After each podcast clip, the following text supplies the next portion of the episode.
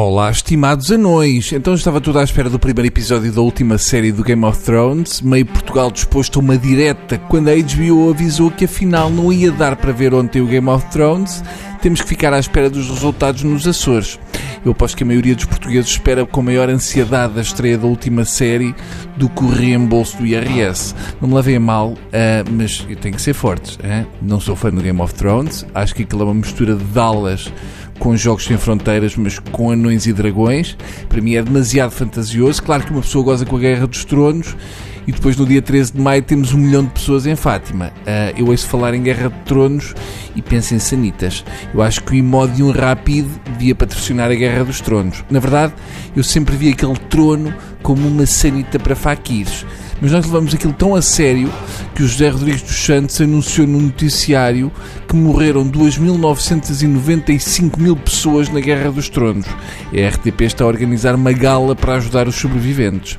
Eu gostava de ver uma Guerra dos Tronos versão Tuga. Imaginem, esta semana não perca na RTP São Martinho de Vila Vescainha versus Grimancelos. Cresço Mil de fronte até à morte de São João de Bestuço, Manhante esmaga Carapeços. Eu proponho luta lutas no largo da aldeia entre duas senhoras de maior idade das duas freguesias. Muita bomba de pesticida.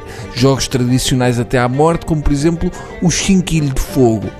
Em termos de séries de ficção, eu estou convencido que o Inspector Max aviava seis dragões. Uh, e se é para ver violência, o Game of Thrones é para meninos.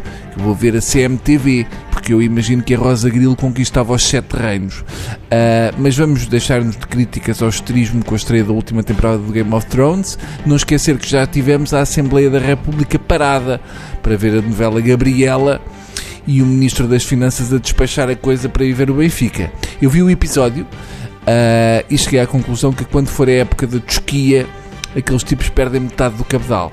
E elas são de facto muito giras, epá, mas dão um trabalhão a despir. Parece que estás a, a decapar um urso. Houve só uma cena de nudez de um para três donzelas, uh, deu para um pequeno entumecimento. Uh, eu achei positivo o pipi delas ser mais aparado que as sobrancelhas, mas os nomes delas parecem ter sido inventados pela Luciana Abreu.